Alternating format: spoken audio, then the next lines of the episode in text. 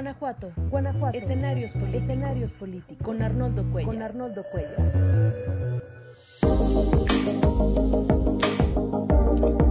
¿Cómo están? Muy buenas noches.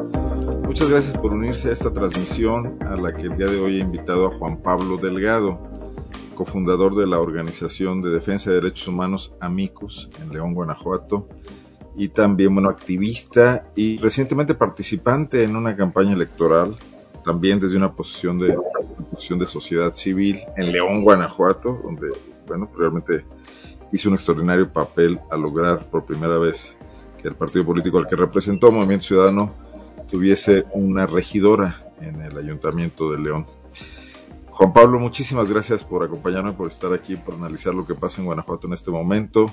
Soy Arnoldo Cuellar, soy integrante del Laboratorio de Periodismo y Opinión Pública y bueno, estamos también esperando sus comentarios y eh, que se empiece a unir eh, más personas a esta transmisión, la cual está en los Facebook personal mío y de, y de PopLab y también en YouTube y en Twitter, en las tres plataformas, tanto la de Arnoldo Cuellar como la de PopLab. Por cierto, Juan Pablo, si quieres compartirla también en tus redes, creo que por ahí puedes hacerlo, ¿eh? desde, desde, desde, cada uno de estos lugares. Sí, ya, ya, ya había hecho promoción el día. Buenas noches, ¿cómo estás? Bien, Arnoldo, saludarte ya hace muchos años que no hablábamos. Un año. Por esta vía, por esta vía, ¿no? Bueno, anduviste en campaña también y este, ya has andado en muchas cosas, muy activo. ¿Sigues en Amicus, Juan Pablo? Sigo en Amicus eh, como director. Eh, pues la organización cada vez eh, pues tiene más relevancia, también se, se, amplía en cuanto a equipo de trabajo y ahora también en cuanto a las fronteras, porque ya no únicamente trabajamos exclusivamente en Guanajuato, sino que tenemos influencia ahora también en otros espacios en el país y fuera del país también. Platícale un poco a nuestro auditorio, ya se, se unen más personas, ¿qué, ¿qué, función cumple Amicus? ¿Cómo fue diseñada? Eh, ¿Qué trabajo han realizado en estos años? Amicus nace en, en 2015, eh, una organización relativamente joven todavía, este, este año cumplimos seis años. Eh, la organización nace de la, de la, inquietud de un grupo de personas eh, que fuimos estudiantes de la Iberoamericana en León y que teníamos la inquietud de pues mejorar la situación de la garantía de los derechos humanos en, en Guanajuato.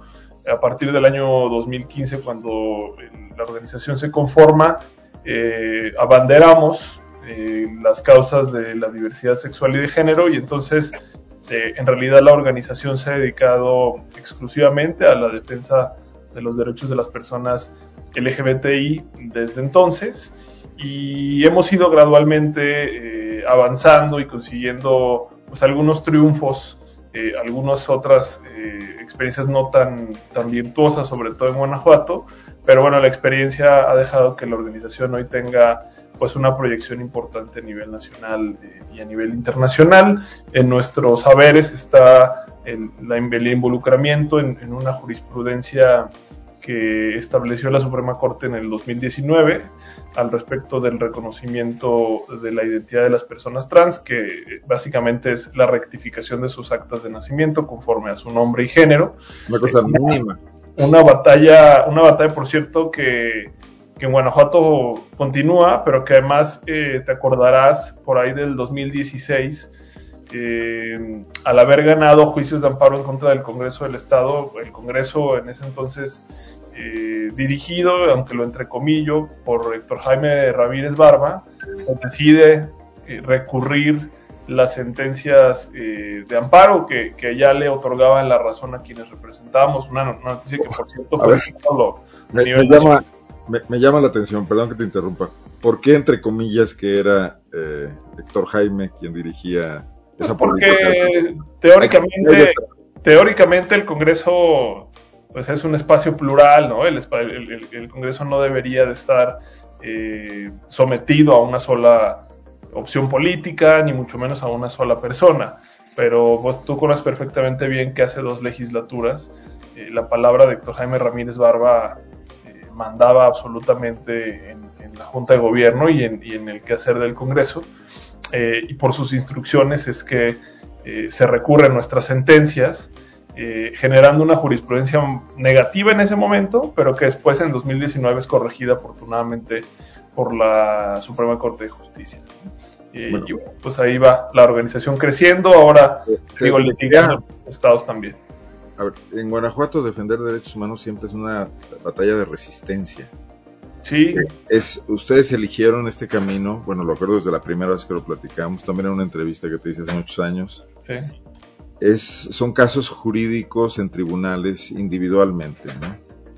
Eh, no se han planteado o no es posible o es difícil esta parte política, no con ello partidista, sino política en el mejor sentido de la palabra, de también mover las leyes, sobre todo ahora que hay muchos avances de, hacer a los legisladores o a quienes están detrás de, los legisladores, a, los hacedores de leyes reales o formales, que contemplen este avance en el respeto a los derechos humanos, o sea, que abandonen eh, una posición, yo diría casi decimonónica, en, un Estado que se quiere moderno en muchos otros sentidos y que, se presume tanto.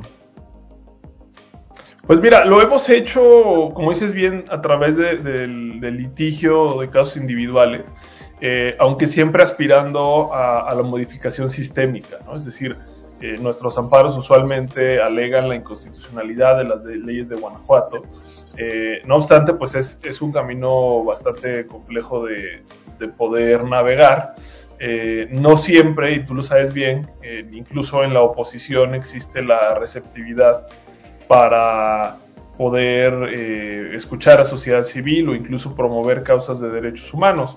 Eh, ahora tenemos posiblemente una conformación en el Congreso interesante en la que la representante de Movimiento Ciudadano, además amiga personal mía, pues está cumpliendo una, labor de, aliada de, las causas que defendemos y además escuchando muy, eh, pues la verdad, muy directamente nuestras, nuestras sugerencias.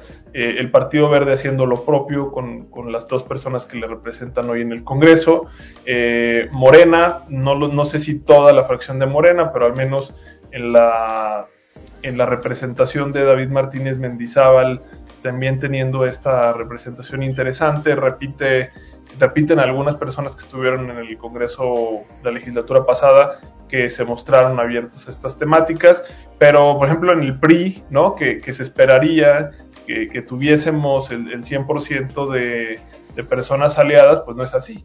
Eh, recientemente seguramente te enteraste que, que Ruth Iscareño declara que no es prioridad para su fracción parlamentaria eh, y ante una solicitud que David Martínez sugiere al Congreso hacer un exhorto a la Procuraduría de Derechos Humanos, eh, en materia de personas de la diversidad, particularmente la iniciativa de matrimonio, eh, el PRI, salvo en el caso de, Yulma, deciden votar en contra de esta, esta situación. ¿no? Entonces, no siempre es tan sencillo, ni siquiera con la oposición, hacer estas, estas aproximaciones, ¿no? mucho menos con el Partido de Acción Nacional. Veremos qué tan cierto, conforme vaya avanzando la legislatura, es que eh, que, el Partido Acción Nacional de verdad tiene cierta fracción hacia, hacia el interior.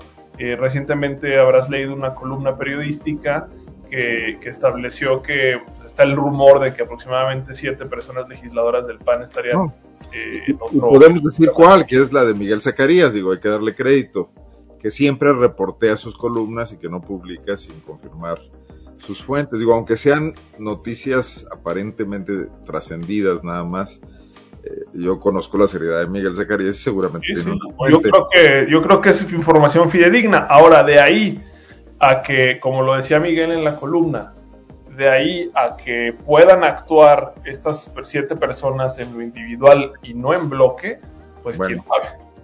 El propio Zacarías ya publicó que regañaron a la fracción completa por la, filtración precisamente de este dato. Mira, nos empiezan a plantear preguntas en el chat y siempre es, decente atenderlas y contestarlas, aunque nos saquen un poco de otros temas que quisiéramos hablar. Dice Viento Sediento en, YouTube, si Guanajuato es un pueblo muy católico y el PAN también, ¿cómo puedes lograr avance en derechos humanos para la comunidad LGBTQI? me parece que es un punto central, ¿no? Pues es, como decías tú, es una carrera de, resistencia, eh, pero me parece que no es imposible. Eh, y yo te puedo poner algunos ejemplos, ¿no? Eh, particularmente desde la organización, el, hecho de tener la herramienta de litigio siempre va a ser una, una cuestión importante. el litigio nos ha dado la oportunidad de garantizar derechos de personas, aunque sea a nivel individual, varias personas en el estado de, Guanajuato. al mismo tiempo, me parece que la sociedad guanajuatense no es tan conservadora como se le pinta. Eh, y esto yo lo decía constantemente en, mi candidatura a la presidencia municipal de León hace algunos meses. Me parece que el poder político guanajuatense es conservador eh, y particularmente la cúpula eh, del yunque guanajuatense y las personas que llegan a, los cargos más altos de, dentro del partido o de la estructura del partido y, hasta, y dentro del gobierno también. Pero eso no significa que el común denominador de la sociedad guanajuatense sea, sea conservadora. me parece que es una falsa percepción de la realidad y, mejor dicho, eh, el, PAN trata de venderle esta idea a quienes vivimos en el estado de Guanajuato para que nos lo creamos. Y me parece que una manera de ir desdibujando este imaginario colectivo es precisamente eh, el tipo de ejercicios que, me atreví a emprender durante la campaña, ¿no? El presentarme yo abiertamente como un candidato abiertamente gay, con una, una planilla con varias... ¿Cómo te fue? ¿Cómo te fue la campaña? No, no supimos, no cubrimos campaña, no nos daba la vida, pero en el día a día... Sí me di cuenta, ¿eh? sí me di... No, pero no cubrimos a nadie. Sí, sí, sí, sí. Porque dijimos, no vamos a poder con todos, eran muchos candidatos. Este, y preferimos dedicarnos a nuestra agenda. Oye, pero a ver, es buen momento para recuperar el tiempo perdido. Sí, pues mira, con la gente día a día en León, la gente con la que te encontrabas en la calle, en las colonias. Mira, te, voy, a, te voy a responder porque ahora justo estoy haciendo una especie de, de reflexión eh, introspectiva casi, porque me, me, pidieron un ensayo del, del Tribunal Electoral de, eh, de la Ciudad de México a propósito de la experiencia de la candidatura y he estado escribiendo un poco acerca de ello. La realidad es que, mira, Arnold, eh, incidentes violentos o discriminatorios fueron los menos eh, en, la campaña. Los hubo, sí, como, como se esperaría que sucediera, pero eso no sería una realidad exclusiva de Guanajuato. En realidad me parece que esto pasaría en cualquier, en cualquier parte propaganda, ¿no? del país. Eh, hubo por ahí, digamos, en, redes sociales, evidentemente, eh, la cobardía de muchas personas se presta a que puedan hacer ciertas, pues, agresiones o comentarios, eso siempre, siempre va a estar presente. Eh, no fue en contra de mi, de mi publicidad, fue en contra de la publicidad de, un par de candidatos titular y suplente que son pareja, que, son popularmente conocidos como los daddies, Alan y Daniel Alcántar. la primera pareja que, en adoptar. Exacto. Eh, en, una de sus vallas publicitarias se arrojó una especie como de globo eh, que tenía dentro algo así como tinta roja, asemejando sangre, y entonces queda ese espectacular, o bueno, esa valla móvil llena de sangre en su rostro.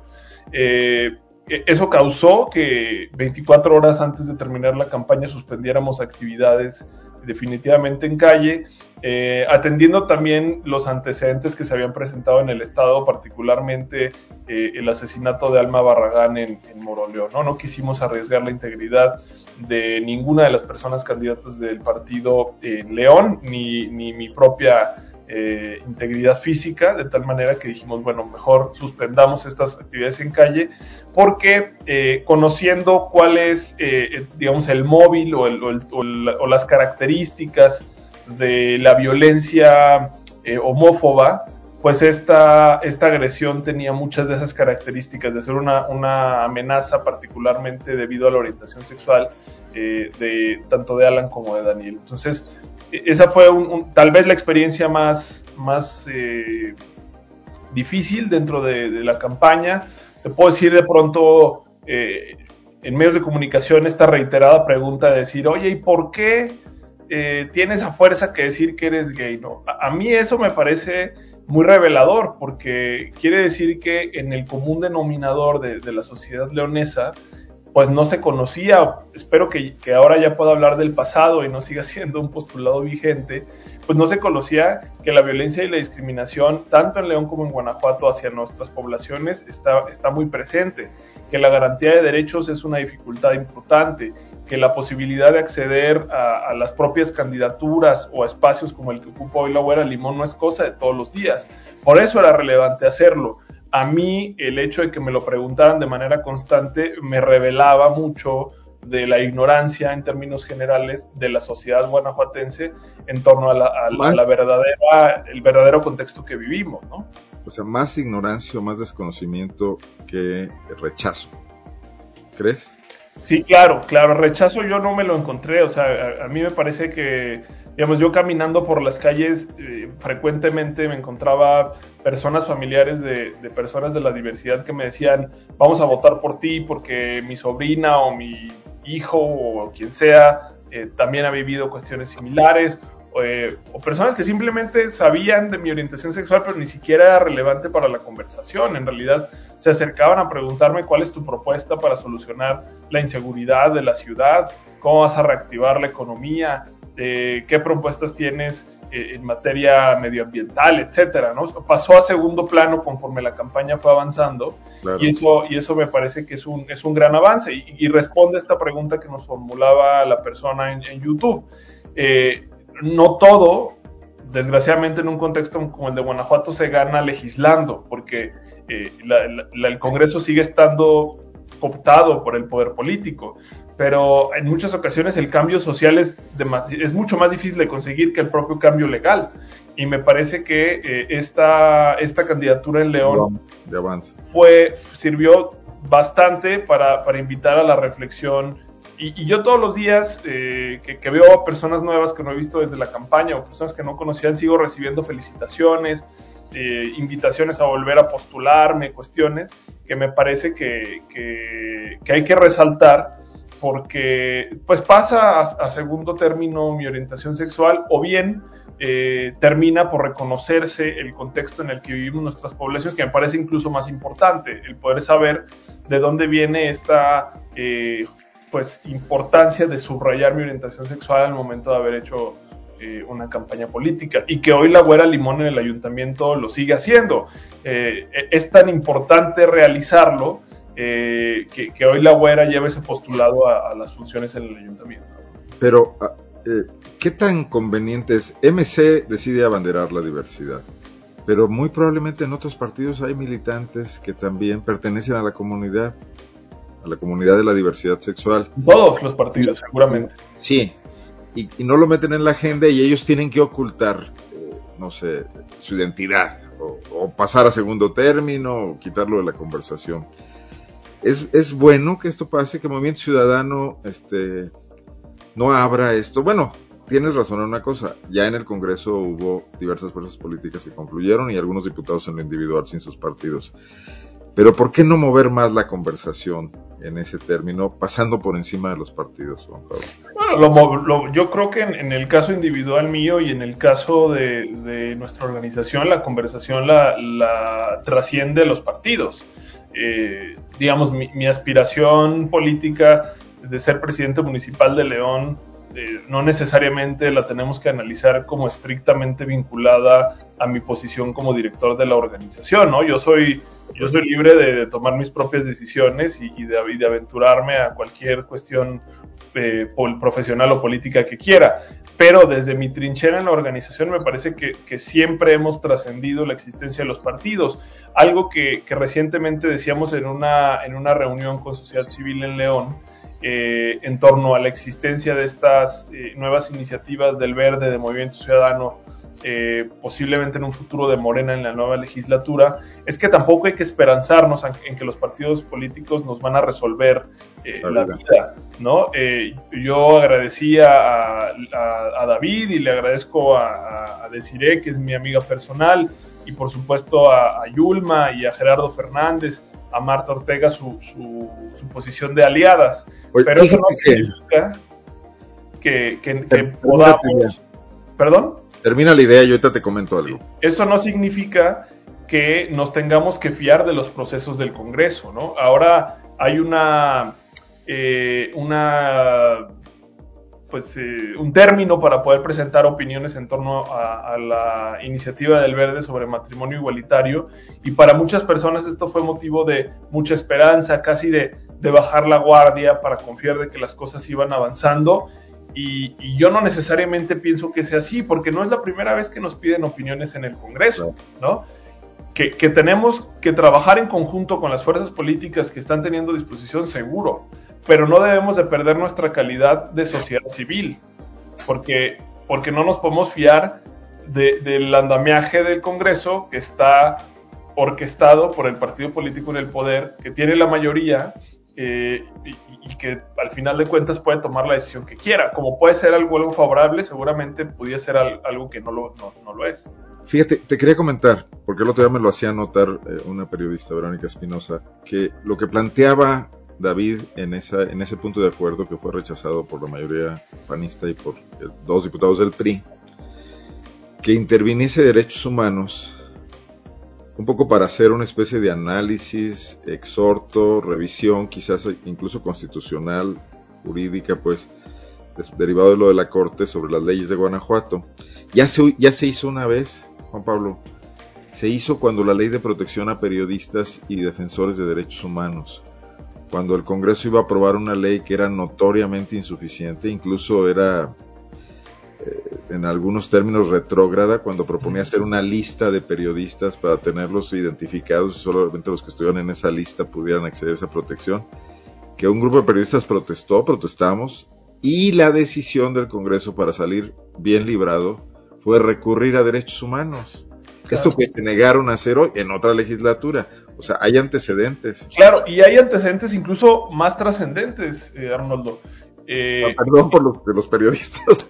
Eh, no, no, te digo, no más trascendentes por el grupo, sino por, por el ejemplo que te voy a dar. en algún momento en la administración, cuando todavía Gustavo era procurador, Rodríguez se trabajó en conjunto con organizaciones de la sociedad civil que representan representan todavía, supongo, a personas con discapacidad. Y, el, fue la Procuraduría de Derechos Humanos quien presentó las iniciativas al Congreso.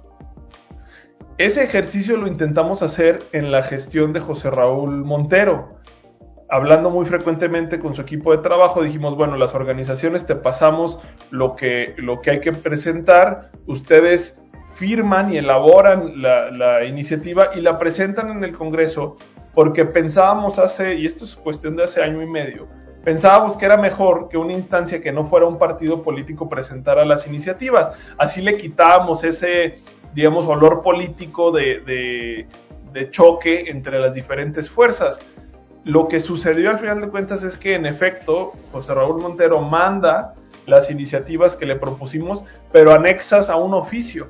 O sea, no fueron, no fueron iniciativas de ley, que es una de las facultades que tiene la Procuraduría de Derechos Humanos. Entonces, a lo que iba con esto de que, es un ejemplo un poco más trascendente, es que la propia Procuraduría ha presentado anteriormente iniciativas, no solamente opiniones.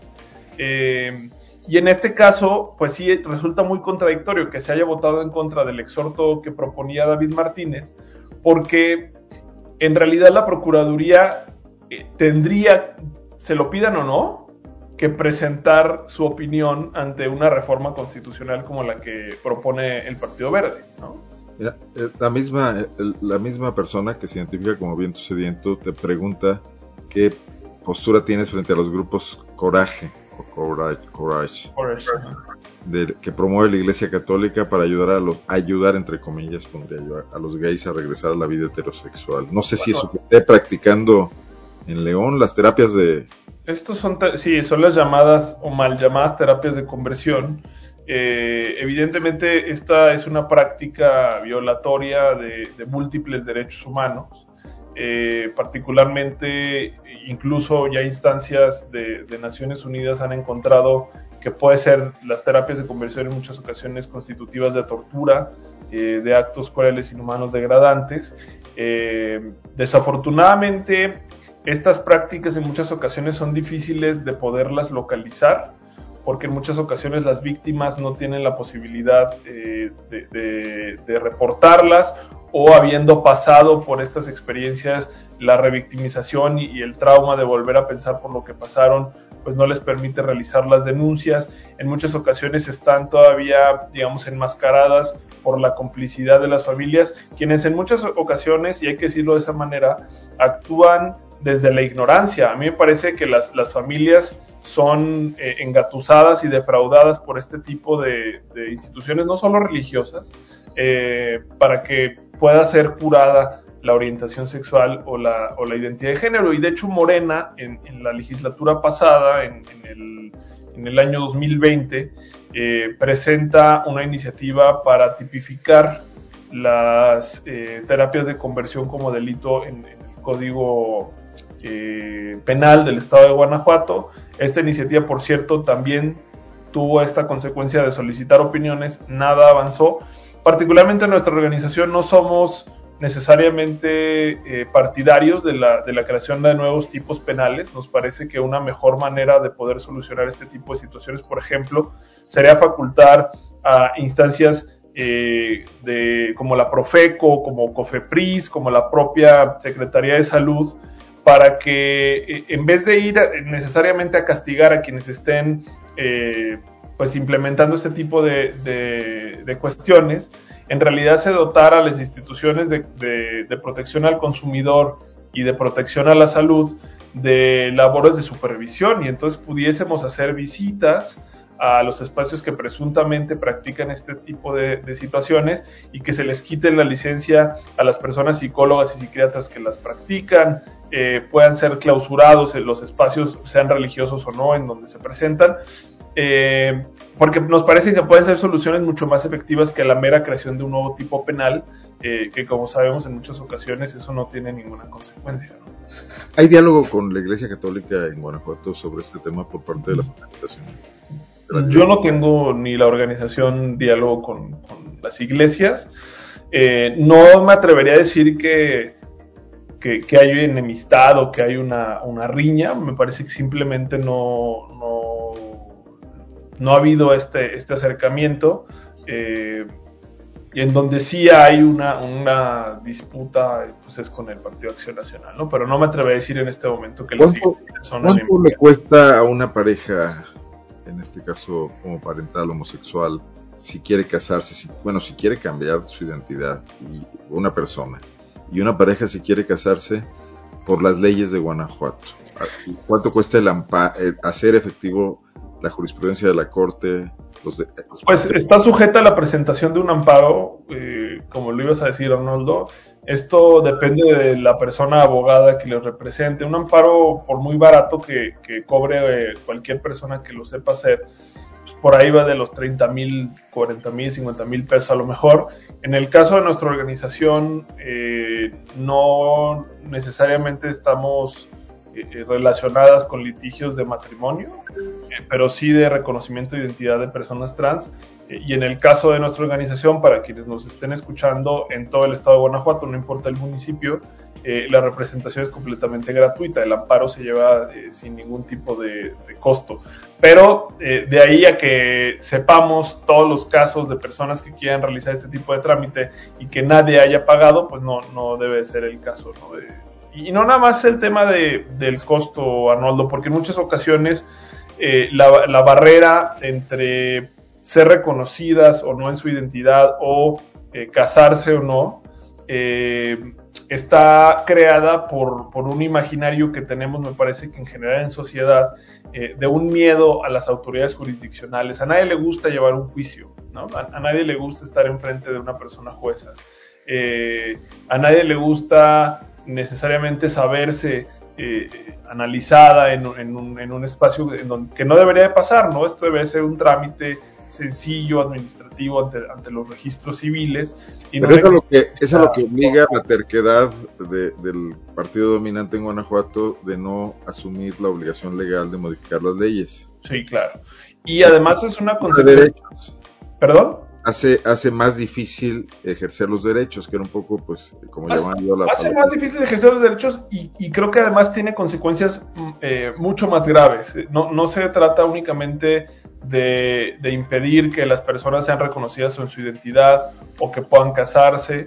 eh, sino que me parece que el hecho de mantener las leyes como están, el definir el matrimonio como una unión entre un hombre y una mujer, impedir la posibilidad de que las personas trans sean reconocidas, eh, esto reflejado en la legislación del Estado manda un mensaje muy poderoso al exterior, eh, validado por las autoridades públicas, que básicamente refiere que, que es correcto discriminar o violentar a una persona, en el entendido de que las propias autoridades no tienen ningún interés de garantizar nuestros derechos. No sé, la propia existencia de leyes que restringen derechos mandan un mensaje al exterior de que las actitudes discriminatorias eh, y violentas son válidas.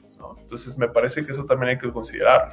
Quisiera cerrar el tema propiamente de la diversidad para después hablar de otros problemas, porque fuiste candidato a alcalde de León y creo que podemos platicar de otros temas vigentes en la ciudad en este momento. Pero me gustaría preguntarte antes de terminar sobre este tema en particular, ¿cómo está el comportamiento de la violencia hacia la comunidad? Entendemos que Guanajuato es un estado violento, hemos estado viendo muchas víctimas que no tendrían por qué serlo, niños, niñas, adolescentes, pero creemos que particularmente la comunidad también está expuesta, lo ha estado incluso antes por, bueno, por muchas cuestiones el machismo, etcétera. Pero en el medio de esto que se vive en Guanajuato y que no termina, eh, pese al optimismo oficial que continuamos siendo el estado con más homicidios, con más violencia, ¿cómo les ha pegado? Bueno, la, violencia y la discriminación se comporta, se comportan de manera diferente y en diferentes ámbitos. No todo tiene que ver con, eh, digamos, el, involucramiento de, la delincuencia organizada que, que aqueja eh, a, nuestra ciudad y a, nuestro estado. Eh, a través de la plataforma que administramos en la, organización que se llama Visible, es una plataforma en Internet, una página de Internet, el dominio es www.visible.lgbt, eh, damos la, la, posibilidad a personas en todo el país de reportar incidentes de violencia y discriminación. hasta la fecha tenemos, y hace ratito hacía la cuenta, de hecho en una clase que me invitó Alonso Merino, 883 eh, incidentes desde 2018 hasta la fecha, después de tres años de haberla puesto en marcha eh, en todo el país. Y de esos incidentes, más o menos el 10% son de Guanajuato. Eh, punto qué para ponerlo en punto LGBT punto LGBT nada más. Punto MX o no no el, el, punto LGBT es, es la terminación del dominio. Correcto.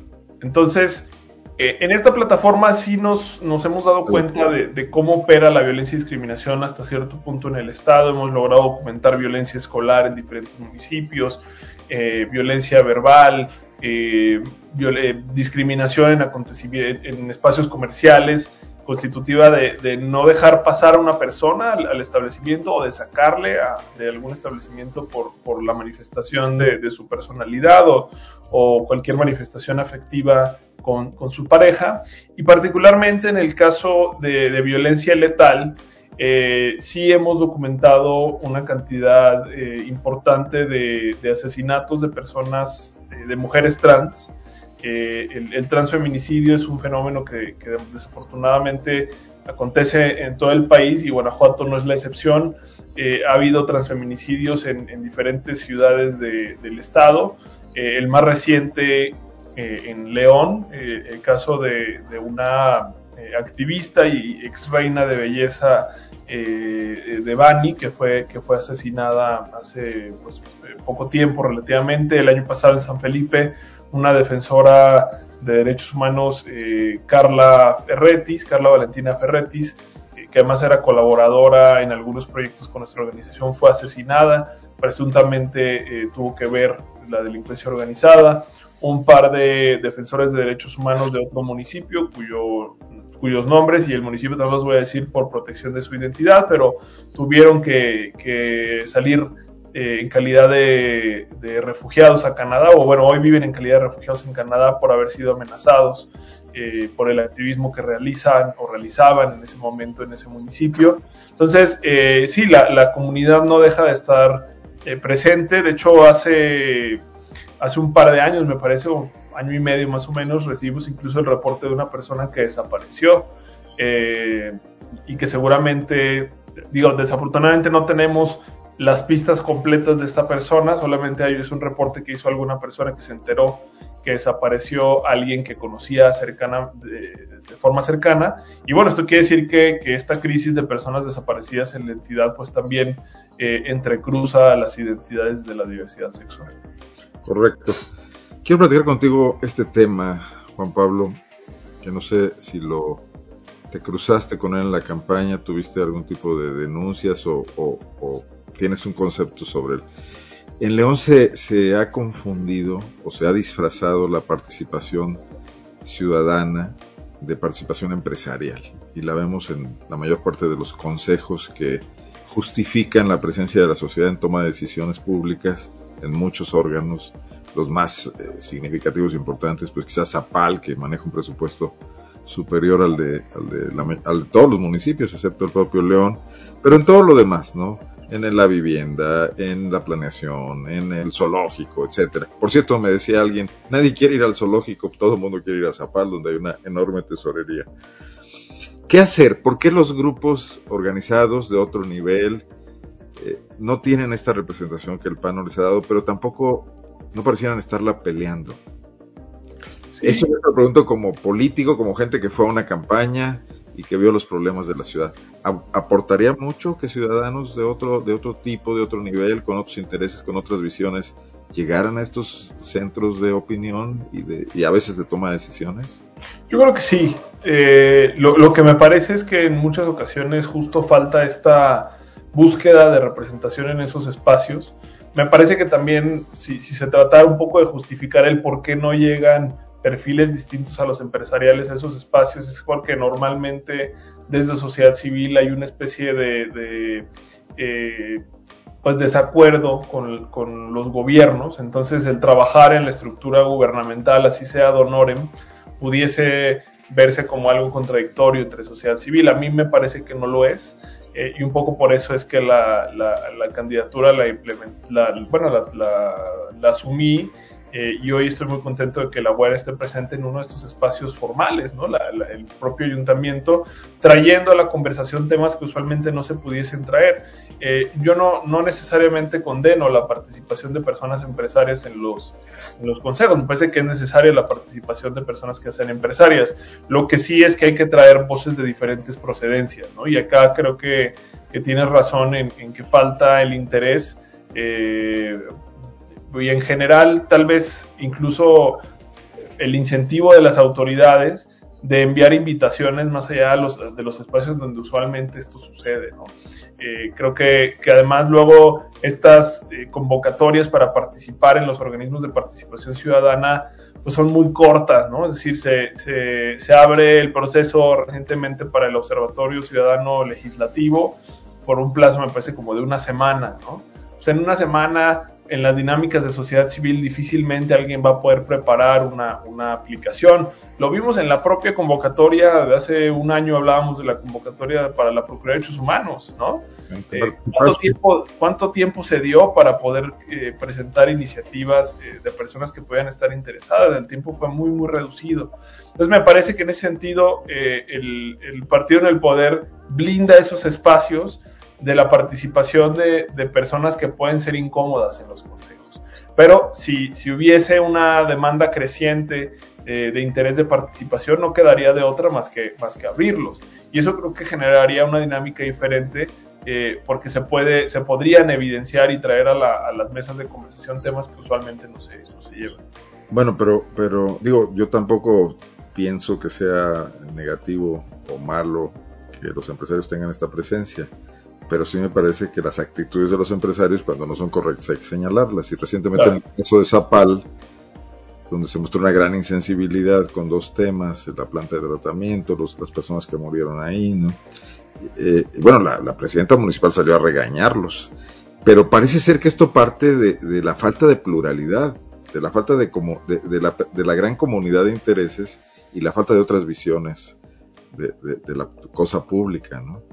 Sí, y, de hecho, o sea, creo que ahí llevas la razón, en decir, hay que tratar de, generar esta interacción entre diferentes eh, actores, actrices de la, de la, vida pública de la ciudad y, ojalá vayan en, incremento, ¿no? Yo eh, valoro eh, en ocasiones que haya participación de algunas personas de las organizaciones, eh, no solamente en León, sino en diferentes partes del Estado. Pero sí, justamente me parece que, la, interlocución usual del partido en el poder es, es, casi siempre con, con el sector empresarial y no con el social. Y entonces la invitación y, el incentivo a participar entre sociedad civil, pues difícilmente va a existir porque le sería incómoda la participación de, estos, de estas nuevas voces. A mí me da mucho gusto que hayas participado en política porque creo que ahora podemos hablar de otros temas que antes a lo mejor decías yo no me meto en eso porque estoy en lucha de derechos humanos, etcétera y es bueno eh, tener nuevos actores en este debate. ¿Cómo viste esta cuestión que, reporteamos, que publicó PopLab, que luego se generalizó, que me parece un síntoma claro de, esta falta de, de supervisión en la actuación de eh, órganos gubernamentales, que fue eh, la venta, la subasta y venta de la mitad de un kinder a un prestanombres que luego se lo pasó a un empresario encumbrado, bien relacionado, ¿qué te dice que estén pasando estas cosas eh, así? Digo, puede ser un caso excepcional o no, pero es un síntoma. No, no, no creo que sea excepcional. Lo, platicaba hace algunas semanas con, Luis Andrés Álvarez Aranda eh, en un ejercicio de, podcast que, tenemos cada 15 días. Eh, y, el web compartes para que sepa la gente dónde los pueden escuchar. Sí, no, nos pueden escuchar cada 15 días, salen entre martes y jueves cada 15 días en, en las redes sociales de León Libre, que es un movimiento que se creó a, partir de, la campaña y eh, interactuamos de Cire Ángel, La Güera Limón, Luis Andrés Álvarez y yo. Ah, muy bien, muy bien. Y, en este ejercicio eh, el Güero decía algo muy cierto. Eh, los costos políticos para el PAN usualmente cuando se descubren este tipo de, corruptelas es cero. ¿no? de hecho, en el caso del Kinder, después, en una especie de enmienda del error, esta persona empresaria decide casi que apadrinar eh, el kinder y entonces sale siendo como el gran salvador ¿no? de, la ciudad, ¿no? lejos de, recriminarle que se haya prestado a, esta situación eh, de clara corrupción.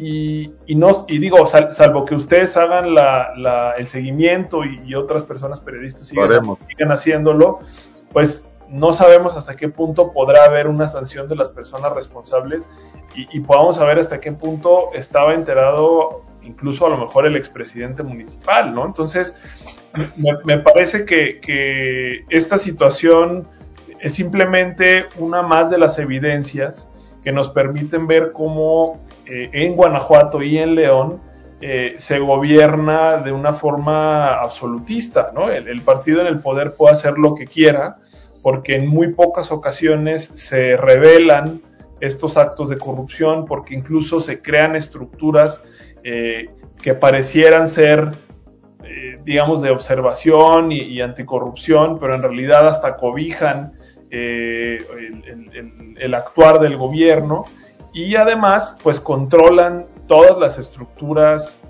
públicas, ¿no? Incluso aquellas en las que no debería de haber necesariamente militancia de su partido o simpatía hacia su partido, como es el caso de la Procuraduría de Derechos Humanos, ¿no? que hoy día eh, desafortunadamente ocupa una persona que está afiliada al Partido Acción Nacional. Es dirigente eh, y que además, eh, pues que lo más grave me parece, más allá de la, de la, afiliación del procurador al partido, es que haya pasado por un proceso que fue claramente opaco, que no quiso involucrar a la sociedad civil en un espacio que, te, he de confesar, y de hecho tú y yo hemos tenido nuestra diferencia de opinión respecto a la Procuraduría de Derechos Humanos, yo te he de decir que en algunas ocasiones la Procuraduría de Derechos Humanos ha sido un espacio funcional para algunas de las organizaciones, no 100% funcional, pero por lo menos hasta cierto grado ha, tenido la receptividad y la posibilidad de entablar diálogo. Eh, el hecho de que haya sucedido este, este procedimiento de, nombramiento de manera tan opaca, eh, pues sí, sí afecta mucho la credibilidad de, la institución, sin duda. Y más la actuación que, se sigue viendo, eh, donde, bueno, se ve que se protege a ciertas instancias, la, Fiscalía del Estado, por ejemplo. Pero bueno, No, otro día discutimos nuestras diferencias sobre ese tema, que, además no es malo tener diferencias. Has platicado, vi que hubo una reunión que ella buscó a los candidatos que contendieron con Alejandra, eh, la presidenta municipal, Alejandra Gutiérrez Campos. Sí, yo he conversado desde la elección un par de veces con ella. Eh, fueron pues encuentros breves en los que eh, en el primero de ellos nos solicitó, me solicitó personalmente eh, el poderle plantear cuestiones que me, parecían de particular urgencia, eh, bajo la solicitud de ella y de su equipo de trabajo de que fueran cuestiones de política pública que no necesariamente involucraran el ejercicio de, de, gasto público importante en el entendido de que se van a venir pues los próximos tres años eh, tal vez con un presupuesto lastimado, ¿no? Y acá hay que señalar que también la actuación del gobierno federal de, no poder democratizar el presupuesto es errónea. Eh, y entonces yo le, yo le planteé algunas eh, ideas particulares, algunas de ellas tuvieron que ver con, con, el Instituto Municipal de la Vivienda, que me parece que bajo la administración eh, de Héctor López Santillana sufrió un cambio muy desafortunado, se convirtió básicamente en una inmobiliaria, lejos de atender esta vocación social de, del poder eh, regularizar las diferentes zonas que, todavía pues viven con incertidumbre jurídica en nuestra ciudad. Eh, algunas precisiones sobre la Dirección de Educación y la, y la Dirección de Salud, porque ya se venía escuchando el rumor de que eventualmente el gobernador iba a sugerir la desaparición de las direcciones eh, municipales de salud y educación. Sucedió al final de cuentas en una declaración muy desafortunada del gobernador. Ya lo habíamos conversado en ese momento con Alejandra. Ella me, externó que su posición no era la de eliminar esos espacios, que no le parecía una visión acertada del gobernador y eso eso yo lo vi, lo vi de manera, de manera correcta y positiva.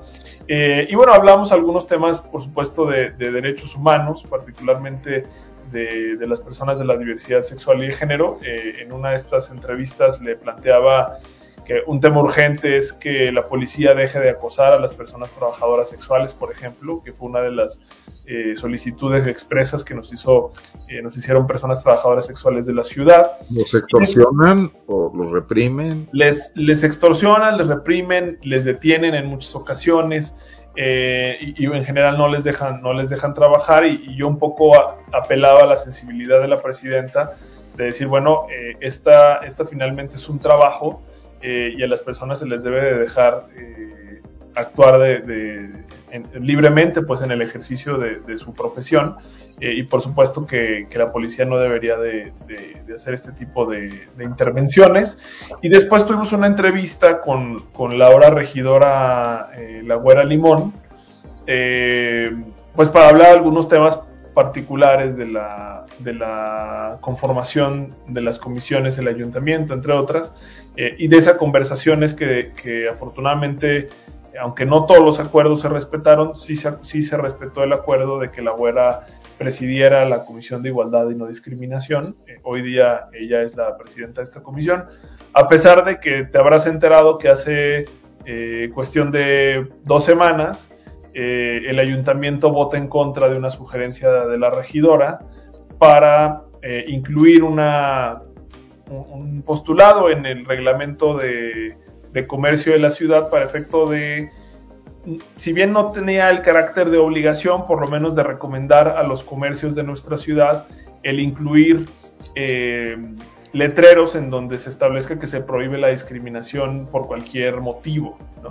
Eh, esta me parecía una propuesta que no tenía que haber sido ni siquiera eh, motivo de contención, eh, pero de manera muy desafortunada toda la fracción panista e incluso Araceli Escobar del PRI deciden votar en contra. Fíjate que no me enteré, me estoy enterando por ti. La voy a invitar a platicar a la Güera Limón. Por ahí luego bueno. este, nos ponemos de acuerdo. Digo, para, para, para entablar contacto directo. Juan Pablo, ¿seguirás en política? ¿Qué, experiencia sacaste después de esa contienda? Digo, entraste por la parte que puede ser más emocionante, también más, más ardua, que es ir a una campaña electoral, no, no la burocracia partidista, otro tipo de cosas. Eh, ¿te, gustó ese camino? ¿Crees que hay manera de cambiar cosas por ahí? Sí, sí, sí, yo ahora me mantengo en una posición de, colaborador de Movimiento Ciudadano en Guanajuato y en León. Eh, particularmente eh, en este momento asesoro de manera, eh, no formal porque no es que, yo cobre por, por, esto, sino simplemente estoy asesorando directamente a algunas personas regidoras en el Estado, directamente a decir Ángel en el Congreso. Eh, me parece que hay oportunidad de, hacerlo, eh, me parece que es un espacio que hay que ocupar, dado que ya se abrió la posibilidad. Yo mantengo buena relación con el partido a nivel nacional eh, y eso me parece que, que, puede en un futuro rendir sus frutos. y me parece que además hoy Movimiento Ciudadano tiene en Guanajuato una serie de personas que son eh, interesantes, que, tienen trayectorias eh, que hay que destacar.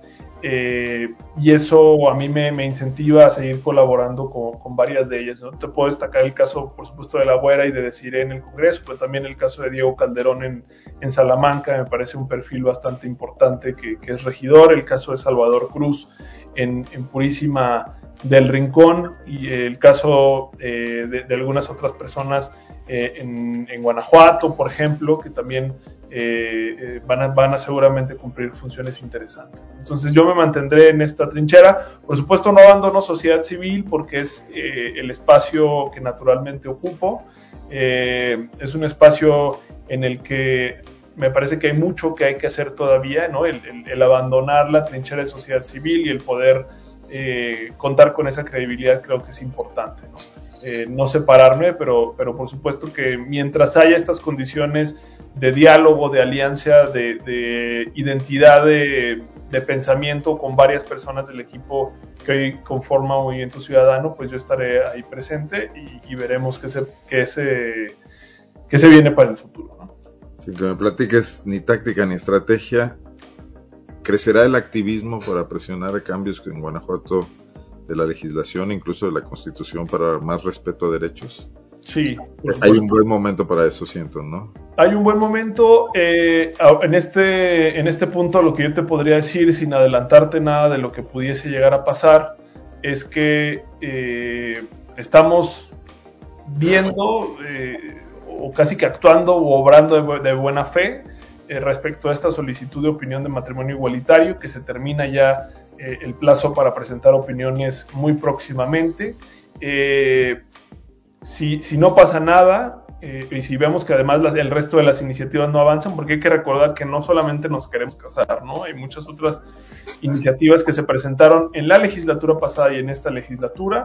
Si no vemos que estos temas van avanzando o si, si empezamos a detectar que digamos, no, nos quieren vender como que, bueno, ya fue el matrimonio y lo demás lo hablamos después, como si fuera una especie de negociación con los derechos, pues entonces actuaremos en consecuencia, ¿no? En este momento eh, creo que se han agotado muchas de las posibilidades, eh, al menos en el existir de nuestra organización hemos vivido ya dos legislaturas, hemos hablado por la buena, interpuesto amparos, tratado de hablar con la Procuraduría de Derechos Humanos, trabajado en conjunto relativamente con la Comisión de Justicia en el Congreso, que sigue presidiendo la misma persona, mandamos nuestras, nuestras opiniones hace un año.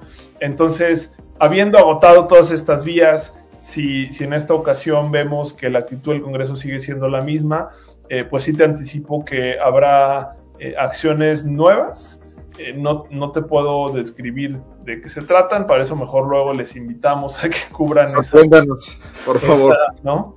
Alguien comentaba en el chat que el presidente de Guanajuato panista ah, quiere convertir a la ciudad en un destino para bodas gay. Sí. Con esta tremenda hipocresía de, verlo como un asunto económico y negar derechos aquí, ¿no?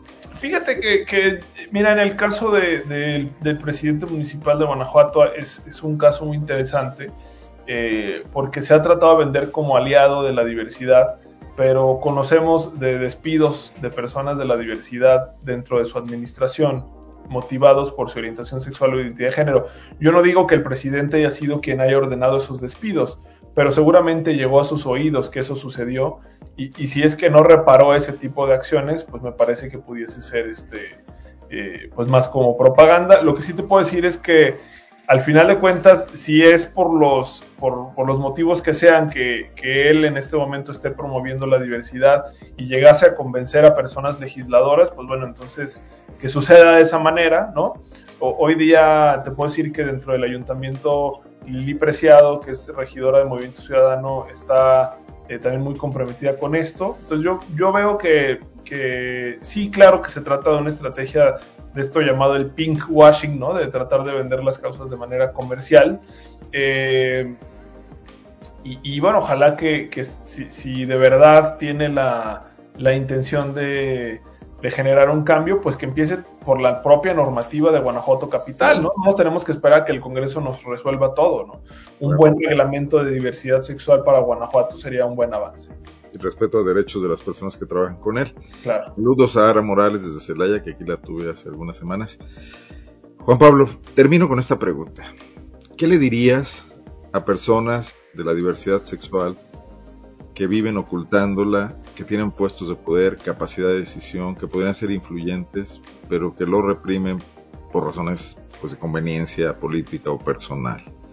¿Cómo, cómo se vive esto? ¿Qué, qué mensaje podrían dar quienes pues ya dieron, decidieron asumir honestamente su, identidad, ¿no? Yo, yo, creo que es una decisión personalísima, Arnoldo. Yo, yo a estas personas no, no les condenaría ni mucho menos, ¿no? tendrán sus, razones.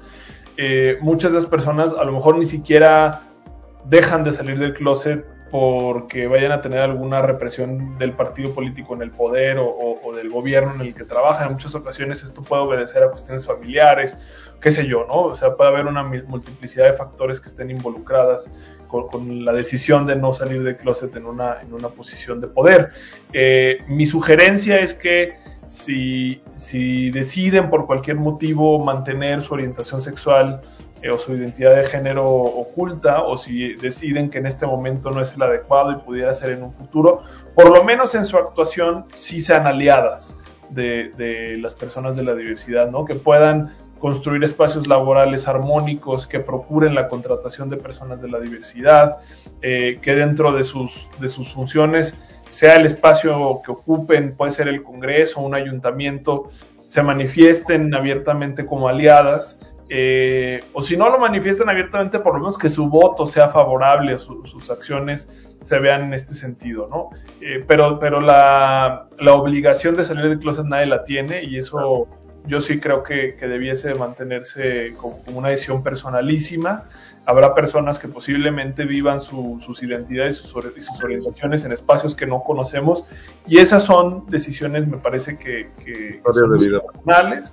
Eh, lo que sí es que creo que en la actuación eh, ninguna persona debería de violentar derechos, ¿no? Siendo, siendo Sí, y además siendo autoridad, ¿no? Que, eso lo conversábamos constantemente.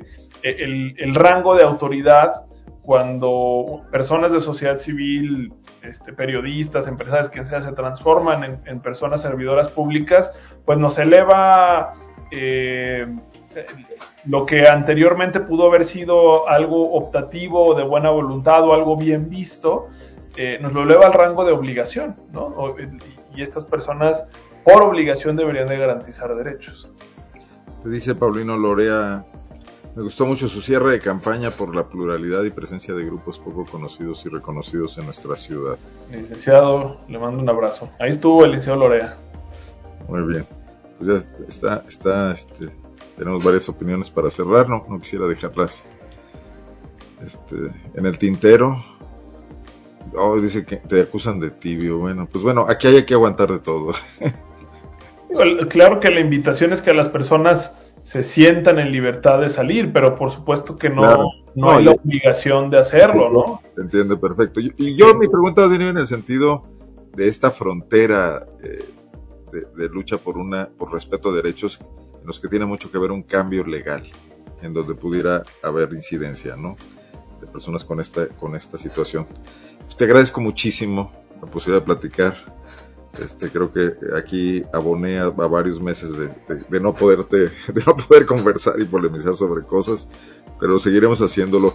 Recuérdame, y lo pongo aquí también en el chat, la página donde publican ustedes o realizan este, este podcast.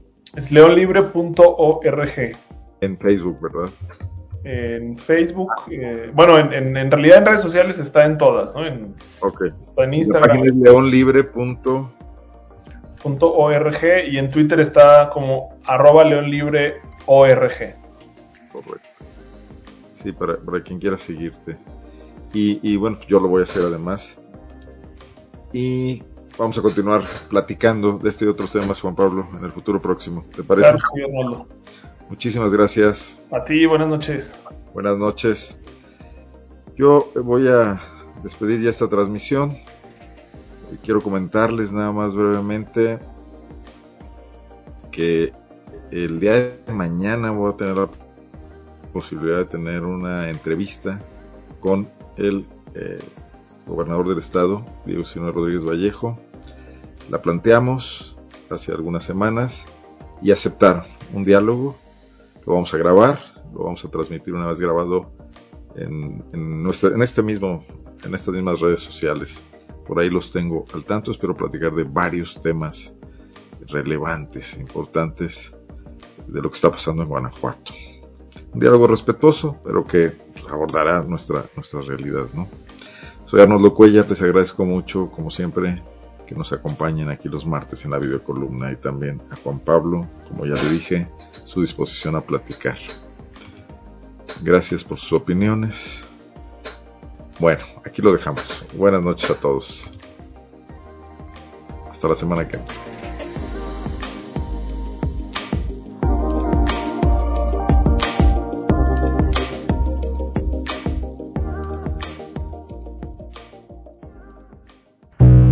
Guanajuato, Guanajuato, escenarios, escenarios políticos, con Arnoldo Cuello. Con Arnoldo Cuello.